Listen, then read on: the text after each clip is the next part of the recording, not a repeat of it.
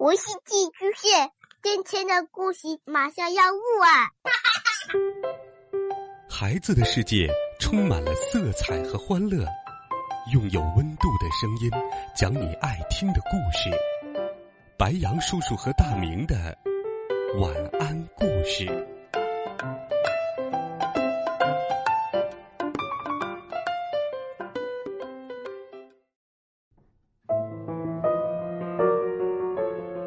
小朋友们、同学们，大家好，欢迎收听白杨叔叔讲故事。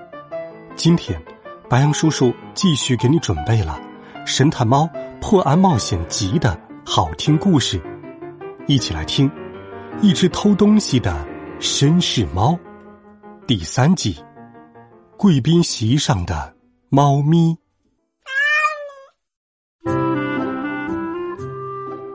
四只猫不停的在排水管。房顶和阳台上蹿下跳，终于落在人行道上，排成了整齐的一队。几分钟后，一阵马蹄声传到了他们的耳朵里，原来是两匹漂亮的黑马拉着一辆马车，车上坐着两位夫人，他们裹着皮衣，雍容华贵。见此情形，四只猫咪立刻趁机跳上了安放在马车后部的货架。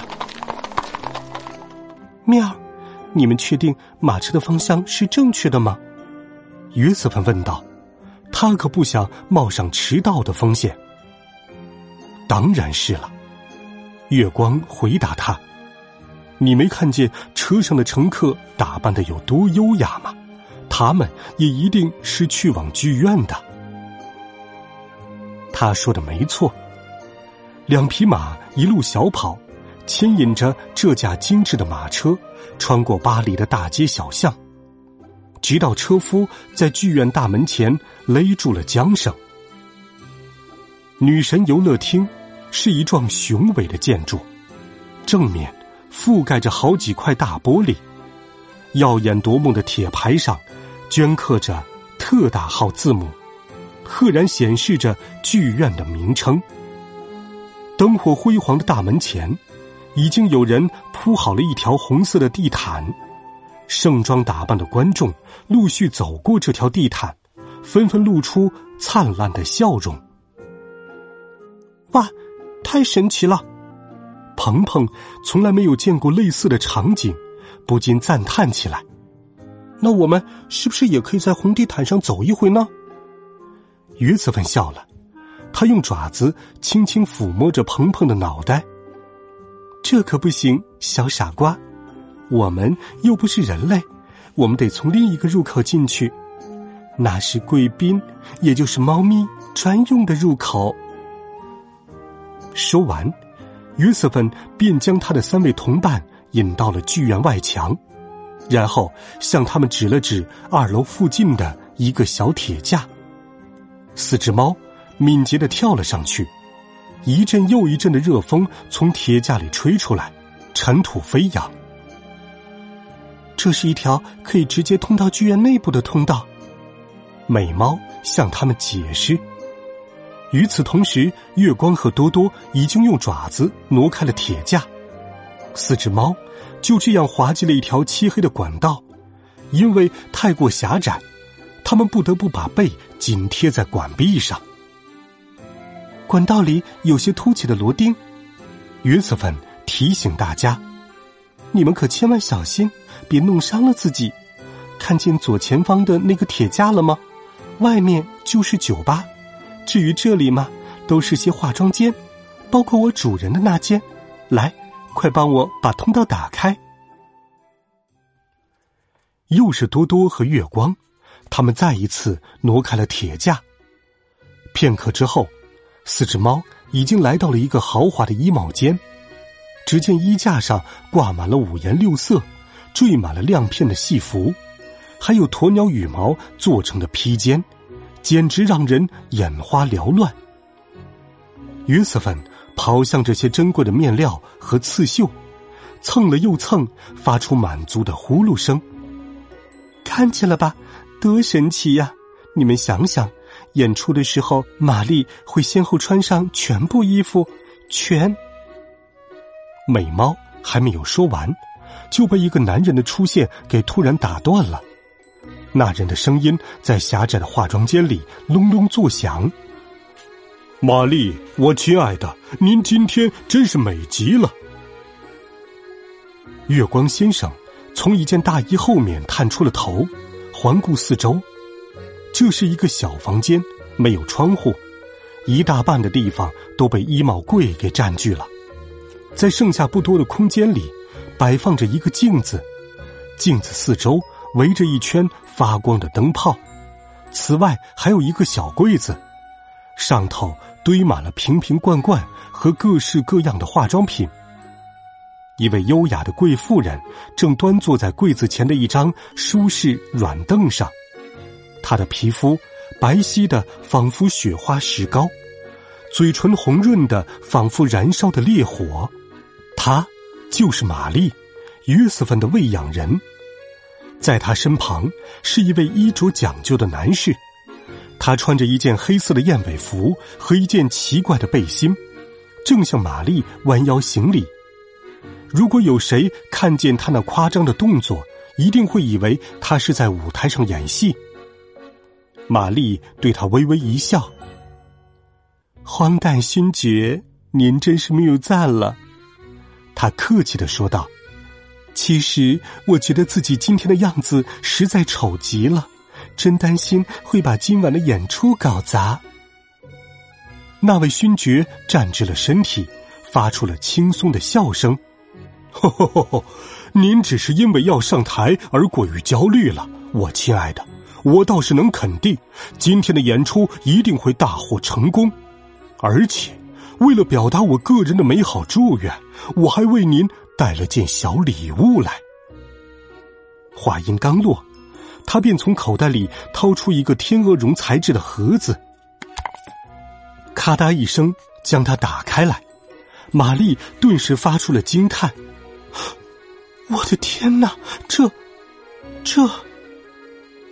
没错，这就是被称为‘龙之焰’的著名耳环。”还有什么其他的首饰能够衬托您的美丽呢，我亲爱的玛丽？作为一只猫，月光对于人类的首饰简直一窍不通。不过很明显，那对耳环一定是件价值连城的宝贝。它们是金子做的，闪闪发光，在每个耳环上还镶嵌着一颗巨大的红宝石。大的仿佛鹌鹑蛋一般，还泛着陈年葡萄酒的温暖色泽。荒诞勋爵，我实在找不出任何词语来表达我对您的感谢。玛丽惊呼：“在演出结束后的招待会上，我一定会把它们带上。不过现在我真得抓紧时间准备了，因为我马上要登台。”就在这时，原先躲藏在一堆衣服里的约瑟芬挪到了他的身旁。在这场重要的演出开始之前，他想为自己的主人加油鼓劲。哦，是你呀，我的小可爱！你把你的朋友都带来了，做得好。这样，他们就可以和你一起尽情欣赏这场演出了。月光、多多和鹏鹏跟在约瑟芬的身后。疾步跑出了衣帽柜，他们来到了玛丽和荒诞勋爵的中间。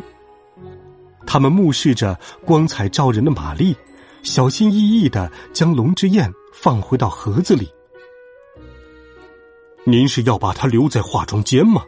可是这样真的安全吗？荒诞勋爵关切的问道。玛丽微笑的回答道。就和在保险箱里一样安全。他想让勋爵放心。您看，这里连窗户都没有，而我总是把门锁得好好的。说完，玛丽便把他和四只猫咪一同带出了化妆间。接着，他关上身后的房门，锁了两圈，最后把钥匙塞进了戏服的一个口袋里。勋爵给了他一个紧紧的拥抱作为告别。哎呦，这也太做作了吧！小鹏鹏只觉得浑身都不自在。我想看的是演出，可不是这个装傻充愣的狡猾鬼在这里不断的亲吻玛丽女士。啊，小伙子，你说的太对了。多多也表示赞同。好吧，我们还是快去大厅占个好位子吧。四只猫咪拔腿跑了起来，它们不停的穿梭在女演员们的高跟鞋间。还有忙着搬运最后一批舞台布景的工人脚边，好不容易突破了重围，他们终于从幕后钻了出来。因为来不及回过神，他们在舞台上停留了片刻，惊慌失措的注视着涌入剧院的成百上千名观众。那些人个个全副武装，拿着珍珠母或是黄铜外壳的小型望远镜。剧院里灯火通明，仿佛初升的太阳，刺得他们睁不开眼睛。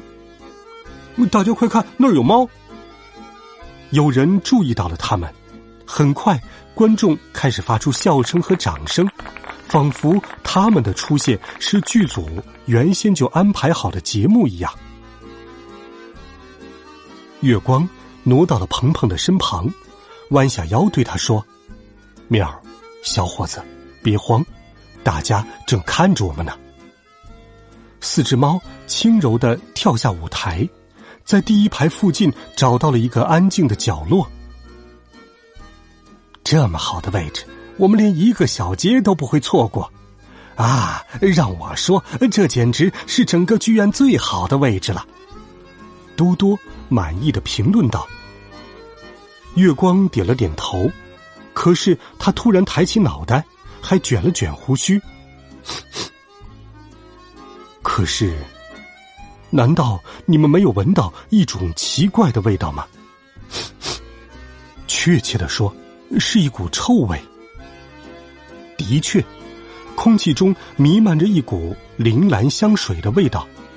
坦白说，还真是有点刺鼻。这股味道来自一位贵妇人的衣服。只见那人身材臃肿。梳着复杂又蓬松的发髻，那个发髻足有半米高。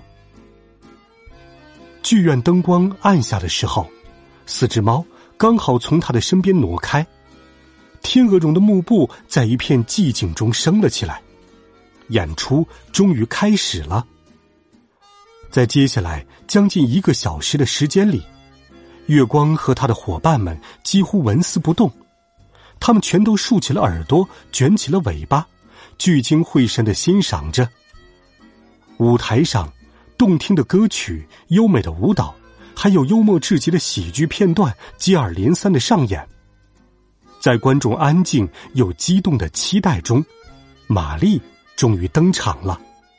十个穿着东方服饰的芭蕾舞者簇拥在她的周围，身上的薄纱和名贵丝绸窸窣作响。玛丽刚一开唱，全神贯注的观众立刻鼓起了掌。即使是在幕布落下、幕间休息的时候，台下也依旧掌声雷动，持续了至少有十多分钟的时间。他表现的太出色了，对不对？喵。约瑟芬兴高采烈的问大家：“要知道，他从来都崇拜自己的喂养人。”对他的喜爱简直溢于言表。我的猫呀，简直太棒了！月光回答道。可是突然，他的同伴警惕的跳起了身。你们听见了吗？约瑟芬问。啊？什么？嘟嘟正和鹏鹏聊天，根本什么也没有听见。一声喊叫，不对，是惊叫，从化妆间传来的。是玛丽的声音，我敢肯定。约瑟芬回答道。四只猫迅速对视了一眼，随后它们便像四头猎豹一般敏捷的冲了出去。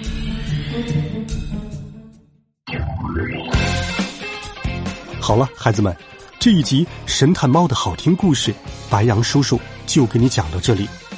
温暖讲述，为爱发声，每天白羊叔叔讲故事都会陪伴在。你的身旁，我们明天见。晚安，好梦。